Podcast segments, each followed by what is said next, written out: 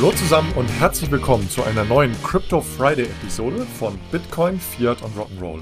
Mein Name ist Manuel und heute hört ihr die zweite Folge zum Deep Dive in das digitale Euro-Projekt. Ich habe letzte Woche schon den ersten Teil aufgenommen. Das heißt, äh, wenn du heute zuhörst, aber den ersten Teil nicht gehört hast, dann hör am besten jetzt direkt auf und hör dir erstmal die erste Folge an, denn die beiden Folgen bauen aufeinander auf. Heute spreche ich also, wie gesagt, detailliert über den aktuellen Stand vom digitalen Euro-Projekt der EZB, die ihre zweijährige Untersuchungsphase vor einem Jahr begonnen hat. Heißt also, äh, ein Jahr ist schon rum von den zwei Jahren und sie hat daher einen Bericht über den aktuellen Stand der Untersuchungsphase herausgegeben und gibt darin einen aktuellen Überblick über den Stand des digitalen Euros. Den Bericht, den habe ich auch in den Show Notes verlinkt, findet ihr auch schon in der ersten Episode, plus dazu noch den Link zu einer Rede von Fabio Panetta, in der er auch weitere Informationen mitgibt. In der letzten Episode habe ich äh, dargestellt, wie die Kontoführung beim digitalen Euro aussehen könnte. Das war der letzte Punkt. Wie also dann auch das Settlement der Transaktionen des digitalen Euros aussieht und dass die EZB dann auch das Settlement übernehmen möchte und wie das Ganze mit dem Datenschutz zusammenhängen könnte. Das waren die letzten Punkte, über die ich gesprochen habe. Und das war eine super Überleitung zur heutigen Episode, in der wir uns zuerst mit der Rolle der Intermediäre beschäftigen wollen, die natürlich dann auch äh, gerade im Bereich der Kontoführung relevant werden. Nach dem Fokus auf die Rolle der Intermediäre stelle ich dann im Detail die Überlegungen zur Verhinderung der Disintermediation des Bankenwesens dar und zeige auf, welche Instrumente zur Kontrolle der im Umlauf befindlichen Menge an digitalen Euro genutzt werden könnte. Danach geht es dann um die Pläne der EZB zum Aufbau eines eigenen Payment Schemes und um die Zusammenarbeit mit dem Privatsektor und den Intermediären und deren Vergütungsmöglichkeiten. Und abschließend diskutiere ich dann noch die nächsten Schritte im digitalen Euro-Projekt und die Themen, die im kommenden Jahr bearbeitet werden. Nun gut, dann lass uns direkt starten und zwar mit der Rolle der Intermediäre. Und wir haben ja schon viel über sie gesprochen, aber jetzt nochmal ganz dediziert zu den Intermediären. Die EZB sagt also, regulierte Intermediäre würden insbesondere eben die Konten oder die Wallets eröffnen für den digitalen Euro. Und sie würden die Kontrollen zur Festlegung der Kundenidentität und aber auch der Geldwäschebekämpfung durchführen. Und sie würden aber auch die Geräte möglicherweise oder eben die Technologien bereitstellen, die für die Zahlung in Geschäften, online im E-Commerce oder von Person zu Person benötigt würden. Dann beschäftigt sich die EZB aber auch mit dem Funding und Defunding des digitalen Euros, also eben mit der Ein- und Auszahlung in das Konto oder eben das Wallet. Das äh, hat eben auch schon recht früh äh, eine Rolle eingenommen und jetzt zuletzt kam raus, dass sie eben zwei Möglichkeiten sieht. Einmal manuell, aber auch eine automatische Aufladung und Abhebung. Fangen wir da mal mit der manuellen an. Ähm, das heißt, was bedeutet das? Man würde selber entscheiden, wann und wie viel man das Konto oder eben die Wallet aufladen möchte. Und das gleicht eigentlich so einem Pre-Funding, das äh, wir auch aus der Vergangenheit zum Beispiel mit der Geldkarte kennen. Ja, da gab es einen Chip auf der Girocard, der konnte aufgeladen werden mit dem man dann beispielsweise an Parkautomaten zahlen konnte. Und die Nutzer, die können diese digitalen Euro-Konten oder Wallets entweder mit Bargeld auffüllen oder aber auch mit Geschäftsbankengeld, also mit Bankeinlagen. Und ähm, umgekehrt ähm, könnte der digitale Euro aber natürlich auch in Bargeld umgewandelt oder in Geld von dem digitalen Euro-Konto auf das Bankkonto überwiesen werden. Die EZB betont auch nochmal, dass sie den digitalen Euro auch Menschen zugänglich machen möchte, die derzeit keinen oder eben nur sehr eingeschränkten Zugang zu digitalen Zahlungen haben, um äh, so die finanzielle Inklusion und Integration zu verbessern und zu fördern und will es eben auch ermöglichen, mit Bargeldeinzahlungen das digitale Eurokonto aufzuladen. Dann eben auch manuell. Das Problem beim Pre-Funding ist aber, dass wenn der Betrag auf dem Konto oder dem Wallet nicht ausreicht, dann kann man die Transaktion dann natürlich nicht durchführen. Ja? Wenn man kein automatisches Einzugsverfahren beispielsweise eben vom Girokonto hätte. Und das wäre natürlich sehr unpraktisch, wenn man dann wie beim Bargeld oder eben auch wie bei der Geldkarte dann zu einem Geldautomaten laufen muss, um das Konto oder das Wallet dann eben manuell wieder aufzuladen. Das ist also ein Riesenproblem für die Usability und die Nutzungserfahrung beim Zahlen mit dem digitalen Euro. Und deswegen beschäftigt sie sich natürlich auch mit den automatischen Funding-Mechanismen und da eben mit dem ja, jetzt fangen wir mit dem umgekehrten Wasserfallmechanismus an, bevor wir dann auch zum Wasserfallmechanismus kommen, der fürs Defunding genutzt wird. Hi, hier nochmal Jonas. Wir würden euch an dieser Stelle gerne auf die CryptX-Konferenz aufmerksam machen. Die CryptX wird von Payment und Banking organisiert und findet am 18. November 2022 statt. Steht ganz im Zeichen von Web 3.0 und auch der Blockchain. Es geht also um Themen rund um die Zukunft des Internets, der Finanzwelt, auch der Geldanlage. Und es werden ja sehr wichtige Köpfe der Branche vor Ort sein, sowohl aus dem klassischen Finanzbereich als auch aus der Kryptobranche. Es werden auch Leute da sein, die in dem Podcast schon zu Gast waren, wie zum Beispiel Roman Reh Reha oder natürlich auch unsere Co-Hosts Manuel und Alex. Dementsprechend sollte das für euch interessant sein. Schaut euch das gerne mal an. Tickets und mehr Informationen findet ihr auf www.cryptx.de. Ja, also, was ist denn dieses umgekehrte Wasserfallprinzip. Das entspricht eben dem Funding oder der Einzahlung auf das Wallet und das greift immer dann, sagt die EZB, wenn also der Betrag, den man zahlen möchte, größer ist als die digitalen Eurobestände, die auf dem Wallet oder auf dem Konto liegen. Und dann braucht es also so eine Art Pull-Verfahren, das sicherstellt, dass das Geld vom Girokonto eben in das digitale Euro-Wallet letztlich transferiert wird. Und das kennen wir auch beispielsweise von PayPal. Ja?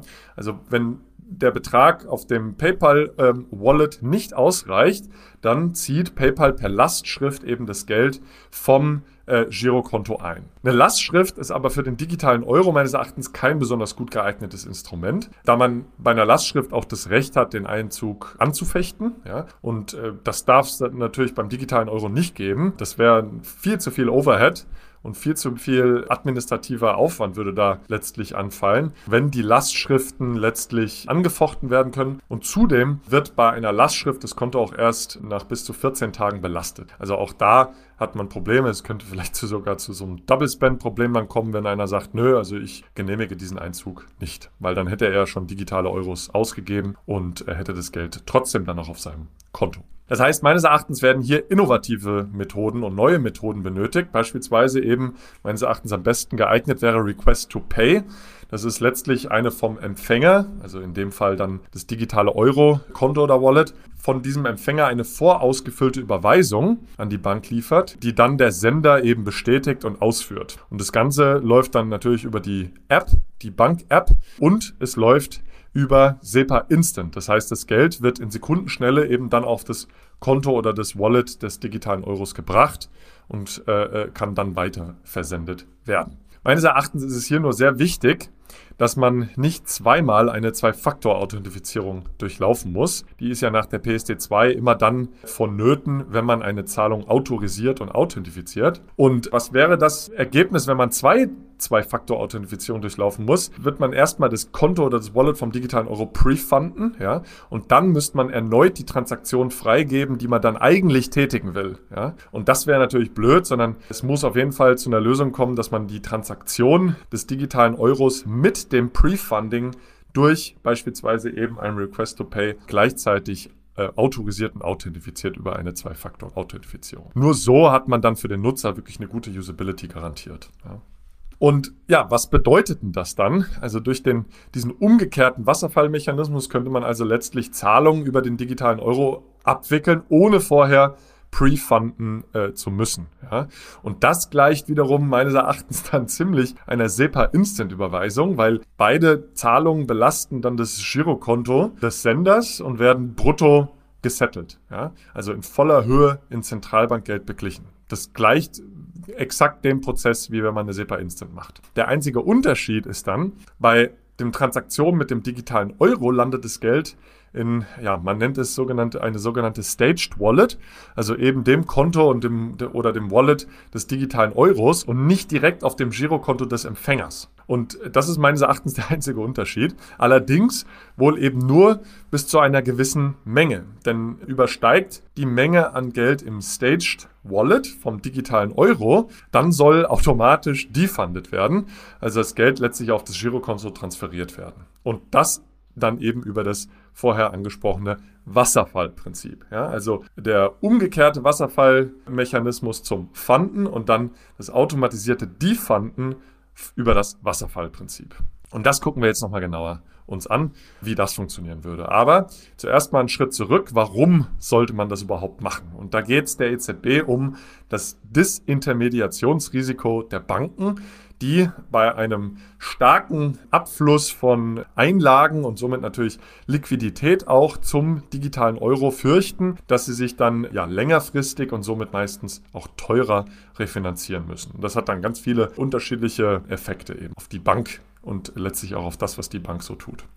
Und die EZB, die unterlässt es auch in diesem Report nicht, darauf hinzuweisen, dass solche etwaigen unerwünschten Folgen für die Geldpolitik, aber eben vor allem auch für die Finanzstabilität und die Kreditvergabe an die Realwirtschaft, die sich dann durch die Ausgabe eines digitalen Euros ergeben könnten, von vornherein durch die Gestaltung minimieren möchte. Ja. Sowohl in normalen Zeiten, aber als auch in Zeiten von Krisen jetzt gucken wir uns nochmal an, dieses Wasserfallmechanismus, das soll eben das verhindern. Und jetzt gucken wir aber nochmal zu PayPal. Da kommen wir ja gerade schon her. Das gibt es für Retail-Nutzer meistens eigentlich nicht. Das heißt, das Geld, das über PayPal erhalten wird, ja, auf dem PayPal-Wallet, das bleibt auch in der PayPal-Wallet und es gibt keinen automatischen Transfer auf das Girokonto. Beim digitalen Euro würde es das dann eben geben. Und darüber hinaus sagt die EZB aber, sie habe nicht nur das als Tool, also nicht nur dieses Wasserfallprinzip, sondern sie hätte wohl ein breites Spektrum von Instrumenten, die äh, in der Gestaltung eines digitalen Euros letztlich einbezogen werden könnten, sodass die ja, geeigneten Instrumente und Parameter je nach aktueller ökonomischer Situation in Zukunft auch festgelegt werden können. Und die EZB beabsichtigt hier bei der Gestaltung vom digitalen Euro eben mengenmäßige und aber auch zinssteuernde Instrumente einzubeziehen, um die Verwendung des digitalen Euros als Anlageform oder als Investment eben einzuschränken, um somit also auch die Disintermediation des Bankenwesens zu begrenzen. Zinssteuernden Instrumente, die könnten so kalibriert werden, dass große digitale Eurobestände über einen bestimmten Schwellenwert im Vergleich zu anderen hochliquiden, risikoarmen Vermögenswerten unattraktiv werden, ja, insbesondere natürlich Bankeinlagen. Und wenn man dann mehr digitale Euros auf dem Konto, Wallet oder auf dem, auf dem Wallet liegen hätte als dieser festgelegte Betrag, dann würde eben ein unattraktiver Zins greifen, der die Bestände langsam abschmelzen ließe. Dazu käme dann noch eine mengenmäßige Begrenzung. Das verbindet sie eben mit der Frage, wie das Defunding im digitalen Euro letztlich aussehen könnte. Und da sind wir dann wieder beim vorhin angesprochenen Wasserfallprinzip. Ja? Also diese mengenmäßige Begrenzung der digitalen Eurobestände der einzelnen Nutzer könnte dann eben die individuelle Nutzung begrenzen. Die Bestandsobergrenzen, die könnten dann eben durch den Wasserfallmechanismus gewährleistet werden. Und dieser Mechanismus, der wurde wohl auch schon vom EZB-Rat gebilligt.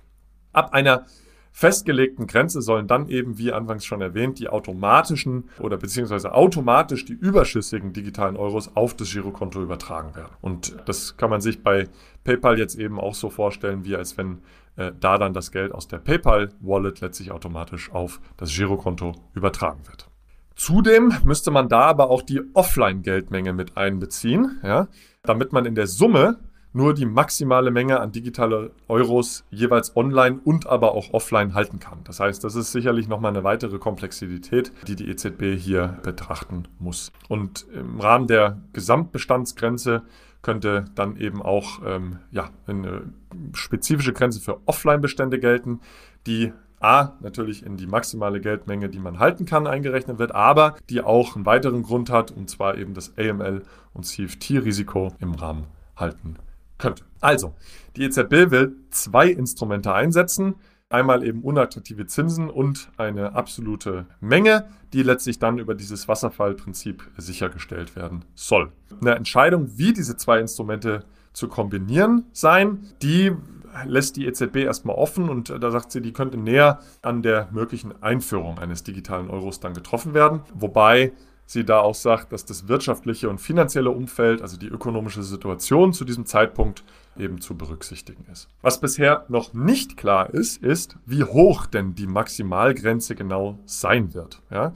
Also bisher wurden vor allem ähm, ein Betrag von 3000 Euro diskutiert, aber man hat hier ja, meines Erachtens eine recht einfache Heuristik für den Wert der Berechnung angesetzt. Man hat die Gesamtbargeldmenge wohl genommen und die durch die rund 340 Millionen Bürger in der ähm, Europäischen Währungsunion geteilt und kam so auf 3000 ungefähr. Aber ja, die wenigsten Bürger halten wahrscheinlich im Schnitt 3000 Euro in Bar. Und ja, vielleicht kommt dann da auch bereits wie früher dann dieses Zins Tool mit ins Spiel, also eine unattraktive Zinssteuerung, die vielleicht nur bei ein paar hundert Euro liegen. Das weiß ich nicht. Ja, das ist jetzt meine Spekulation.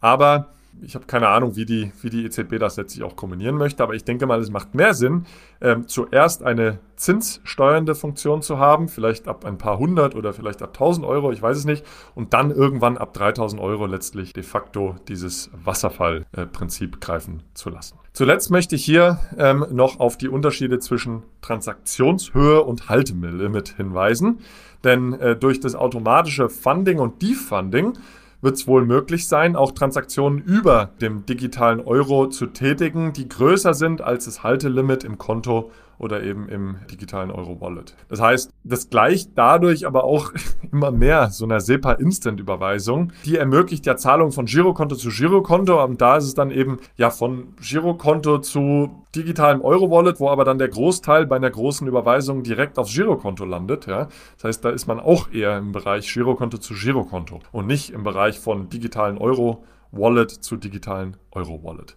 Das heißt, insbesondere wenn das digitale Euro-Wallet praktisch voll ist und man vorher nicht pre-fundet, dann gleicht es eigentlich dem SEPA Instant. Der Unterschied wäre dann, man würde halt die Zahlung über neue ja, Payment Rails, Zahlungsverkehrswege leiten, über ein anderes Zahlungssystem schicken und da sind wir dann jetzt auch bei den Plänen der EZB angekommen, ein eigenes Zahlungsscheme zu bauen. Also schauen wir uns das mal an. Die EZB, die möchte sicherstellen, dass jeder im Euroraum in der Lage ist, mit dem digitalen Euro zu bezahlen und bezahlt zu werden. Und das sollte unabhängig vom Intermediär, bei der sie eben ihr digitales Euro-Konto oder Wallet halten, und unabhängig auch vom Herkunftsland der, der Fall sein. Und die EZB, die ist hier der Ansicht, dass sie ihr eigenes digitales Euro-Scheme braucht, das heißt ein einheitliches Paket von Regeln, Praktiken und Standards braucht, ähm, denn das sei am besten geeignet, um ähm, die Ziele zu erreichen der EZB. Was bedeutet das? Das Eurosystem müsste also im Einklang mit den EU-Rechtsvorschriften politische Entscheidungen treffen, die Folgendes betreffen. Einmal, wer der Eigentümer des Schemes wäre, wer die verschiedenen Elemente des Schemes verwalten würde, welche technischen Elemente von den Regeln des Schemes abgedeckt werden sollen und welche Arten von Einrichtungen an dem Scheme letztlich auch teilnehmen können. Und das Eurosystem könnte auch auf eine eigene digitale Euro-Marke letztlich kommen und diese dann auch definieren, da der dann auch das Scheme läuft. Und diese Marke, die sollte für die Endnutzer auch klar erkennbar sein und bestimmte Geschäftsregeln für die Erbringung digitale Euro-Zahlungsdienstleistungen festlegen. Ja. Vergleichbare Marken sind hier also natürlich Visa, Mastercard, aber auch SEPA und in Europa gibt es dann da eben auch die jeweiligen nationalen Schemes, die dann genutzt werden. Und die digitale Euro-Scheme hätte dann eine eigene neue Marke. Die EZB sagt, ein digitales Euro-Scheme würde den Intermediären im Euroraum eben einen gemeinsamen Rahmen für die Entwicklung von Produkten und Dienstleistungen auf Grundlage des digitalen Euros bieten und würde somit eben eine Reihe gemeinsamer operativer Regeln und technischer Standards festlegen, die alle Intermediäre befolgen müssten, um den Endnutzern letztlich die digitalen Euro-Lösungen anbieten zu können. Und äh, ja, die EZB hat auch angekündigt, in Kürze mit der Arbeit an einem solchen Regelwerk für das digitale Eurosystem beginnen zu wollen. Und es gibt bereits auch eine offene Stelle für Experten von Karten- und Bezahlschemes, die der EZB dabei helfen sollen, den Prozess der Erstellung eines Regelwerks zu leiten. Sie betont auch, dass es wichtig sei, dass der Markt in der Lage ist, digitale Euro-Lösungen als Services zu entwickeln, bereits bevor der digitale Euro eingeführt wird, damit man also hier weiß, was man zu entwickeln hat. Argumente für die Entwicklung des eigenen äh, Payment Schemes für den digitalen Euro sieht die EZB neben der Zurückfahrbarkeit auf die EZB, wenn was schief geht, unter anderem eben aber auch dann in der Standardisierung der Zahlungsinfrastruktur, ähm, was eben auch die Anpassungskosten für die ähm, äh, ja, Nutzer senken würde und die standardisierte Integration in die Backend-Systeme der Händler erleichtern würde. Und für die Intermediäre würde das System natürlich ermöglichen, den digitalen Euro weiter zu verbreiten und darauf auch aufzubauen, um weitere innovative Lösungen zu bauen. Zum Schluss möchte ich hier, wenn wir jetzt zum Schluss dieses Scheme-Parts kommen, möchte ich nochmal darauf hinweisen oder bemerken, dass die Idee eines solchen paneuropäischen Schemes nicht neu ist, sondern bereits vor einigen Jahren mit der European Payments Initiative, also EPI, verfolgt und äh, bearbeitet wurde. Äh, leider ist bisher aus EPI nicht wirklich viel geworden. Ja, das Projekt äh, Es äh, hätte äh, oder würde enorme Kosten für die Banken bedeuten und so sind viele der Kooperationspartner leider abgesprungen. AP entwickelt sich aber parallel trotzdem weiter und wurde sogar als einer der Frontend-Teilnehmer für Zahlungen am Point of Sale ausgewählt. Dazu kommen wir gleich. Und man kann jetzt eben nur hoffen, dass das digitale Euro-Scheme gemeinsam mit dem EP-Scheme entwickelt wird um somit nicht zwei parallele Schemes äh, letztlich in Europa voranzutreiben, die sich äh, eigentlich nur bezüglich des Settlement Assets unterscheiden, also letztlich der Art von Verbindlichkeit, die als Zahlungsmittel eingesetzt wird. Und das ist eben im digitalen Euro-Scheme Zentralbankgeld, beziehungsweise aber im äh, EPI-Scheme Geschäftsbankengeld. Und noch eine Side Note hier wieder zu den Wasserfall- und Reverse-Wasserfall-Mechanismen, wo ja durch das Reverse-Wasserfall Prinzip das digitale Euro gar nicht geprefundet werden muss, sondern das Geld auch vom Girokonto genommen werden kann. Da gleichen sich die Vorhaben eigentlich noch immer noch also noch stärker, ja, weil der Unterschied ist dann eigentlich nur noch, dass im digitalen Euro der Empfänger die Guthaben bis eben zur festgelegten Grenze auf dem Staged Digital Euro Wallet äh, erhält und die überschüssigen Euros auf dem Girokonto landen, wohingegen über EPI halt alles Geld sofort auf dem Girokonto landen würde. Weil beide sehen Instant Settlements vor, was bedeutet, dass die Zahlung eben brutto, also zu 100% in Zentralbankgeld gesettelt und übertragen wird. Also es bleibt spannend, inwieweit ähm, die beiden Scheme-Vorhaben sich in Zukunft ergänzen werden.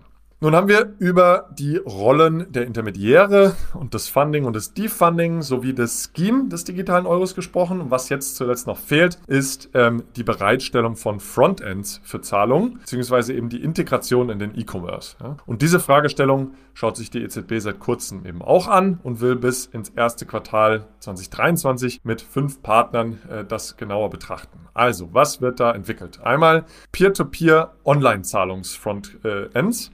Das äh, mit der Caixa, Caixa Bank, ja, also ähm, eine, eine, spanische Bank. Heißt also, wie können Zahlungen online zwischen zwei Personen getätigt werden? Meines Erachtens nicht verwunderlich, weil äh, wir in Spanien Bizum haben, also Bizum geschrieben mit Z.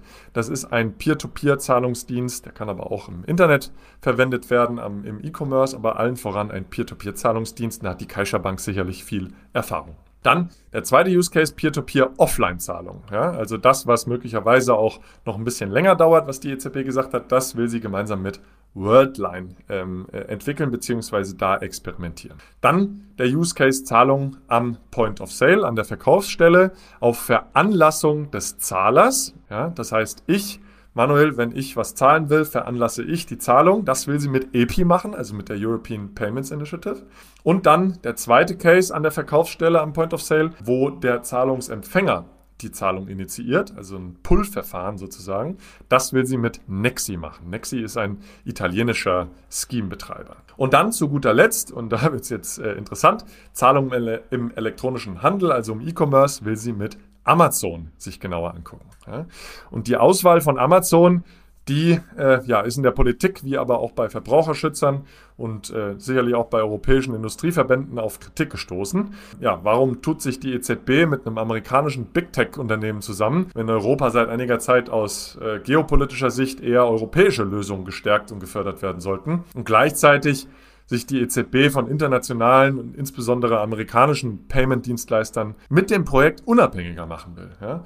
Und die Kritik ist meines Erachtens auch berechtigt. Aber andererseits ist Amazon natürlich auch in Europa der größte E-Commerce-Player. Und wenn man bei Amazon mit dem digitalen Euro dann zahlen kann, dann hat äh, dieser digitale Euro natürlich direkt auch ein gewisses Volumen. Zudem wird die Bewerbung von Amazon natürlich sicherlich sehr gut gewesen sein. Das Unternehmen ist äh, extrem IT-getrieben, hat auch eine große äh, Abteilung für Finanzabwicklung äh, ja, und kann sicher eine sehr effiziente Lösung bauen. Und die EZB könnte aber auch so eine Antwort auf eine möglicherweise eigene geplante Bezahllösung von Amazon geben. Beispielsweise eben auch so ein Amazon ähm, Stablecoin. Das äh, weiß ich jetzt nicht, ob das wirklich geplant ist, aber könnte natürlich strategisch eine interessante Wahl sein, um das zu verhindern. Die EZB geht davon aus, dass wir Ergebnisse im ersten Quartal des nächsten Jahres sehen werden. Ja, da will sie was veröffentlichen. Und ähm, sie verkündet zudem, dass aber nicht geplant sei, die entwickelten Prototypen in den nachfolgenden Phasen des digitalen Euro-Projektes wiederzuverwenden und dass man nicht mit den ausgewählten Partnern gemeinsam den digitalen Euro entwickle, sondern es geht vielmehr wohl um eine, ja, man könnte sagen, Feasibility Study, also äh, die Erstellung von ersten Prototypen, die dann beweisen sollen, dass man den digitalen Euro in den gewählten Use Cases letztlich auch benutzen kann. So. Das heißt, das war das Frontend. Und jetzt kommen wir noch zum letzten Punkt oder zum vorletzten, und zwar zur Zusammenarbeit mit dem Privatsektor und zu Vergütungsmodellen für den Privatsektor. Und die EZB sagt hier also ganz klar, die Zusammenarbeit zwischen dem öffentlichen und dem privaten Sektor ähm, ist von entscheidender Bedeutung, um den digitalen Euro äh, Wirklichkeit werden zu lassen und auch natürlich äh, zum, also als ein, ein Erfolg werden zu lassen. Und sie weist zuletzt eben vermehrt auch darauf hin. Und dem Eurosystem und den beteiligten Intermediären kommt dabei sicherlich eine äh, Schlüsselrolle in unterschiedlichen Bereichen zu, wobei sie sich auch auf ihr jeweiliges Fachwissen in den jeweiligen Bereichen stützen können und sollen. Die EZB analysiert derzeit ein mögliches Vergütungsmodell für den digitalen Euro. Und das ist äh, ein Thema, was wohl auch eben für die Europäische Kommission von hoher Bedeutung sein wird. Wenn man sich den Zeitstrahl der Investigationsphase ansieht, dann möchte sie sich in den kommenden sechs Monaten sehr intensiv mit der Rolle, den Geschäftsmodellen und den Zusatzleistungen beschäftigen, die dem Privatsektor und den Intermediären zukommen sollen. Ja. Es ist also nun an der Zeit für die Intermediäre, sich bei der EZB Gehör zu verschaffen und ihre möglichen Rollen im digitalen Euro-Projekt zu definieren, beziehungsweise ja, die Definition der Rollen letztlich auch mitzugestalten. Ja. Und somit kommen wir auch zum allerletzten Punkt, den nächsten Schritten im Projekt. Denn in der verbleibenden Zeit wird die EZB ähm, ja eine Feinabstimmung der bereits analysierten Kriterien vornehmen und sich insbesondere auf die Rolle des Privatsektors und der Intermediäre konzentrieren. Also, wir haben es schon gerade gesagt, das Prototyping von den Frontends für die verschiedenen Anwendungsfälle, die Integration der Frontends in das Angebot der Intermediäre, dann aber auch zusätzliche Services und Mehrwertdienste sozusagen durch den Privatsektor und der Intermediäre und zu guter Letzt natürlich auch das Vergütungsmodell für den privaten Sektor. Ja.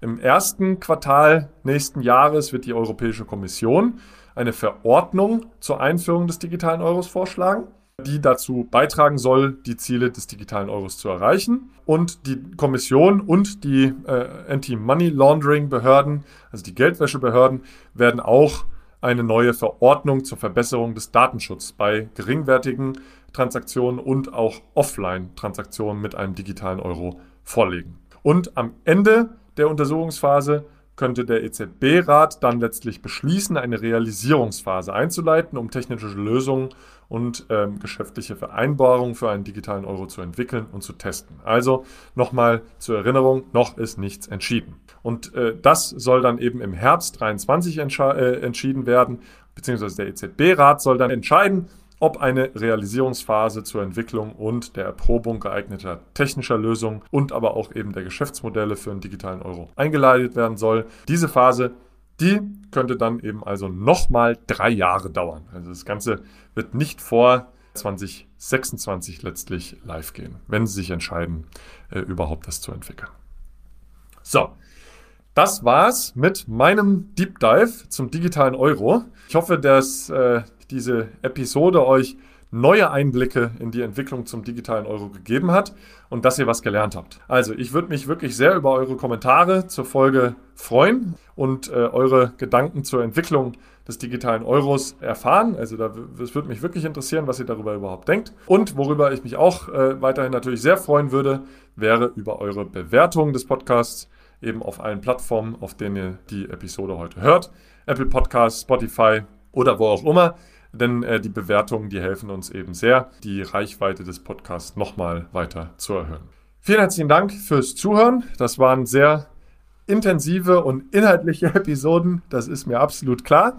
Aber ich glaube, es ist notwendig, denn nun sollte klarer sein, wo sich die EZB mit dem digitalen Euro-Projekt so hinentwickelt. Ich hoffe, es war hilfreich und danke euch. Bis zum nächsten Mal. Bis dann. Tschüss.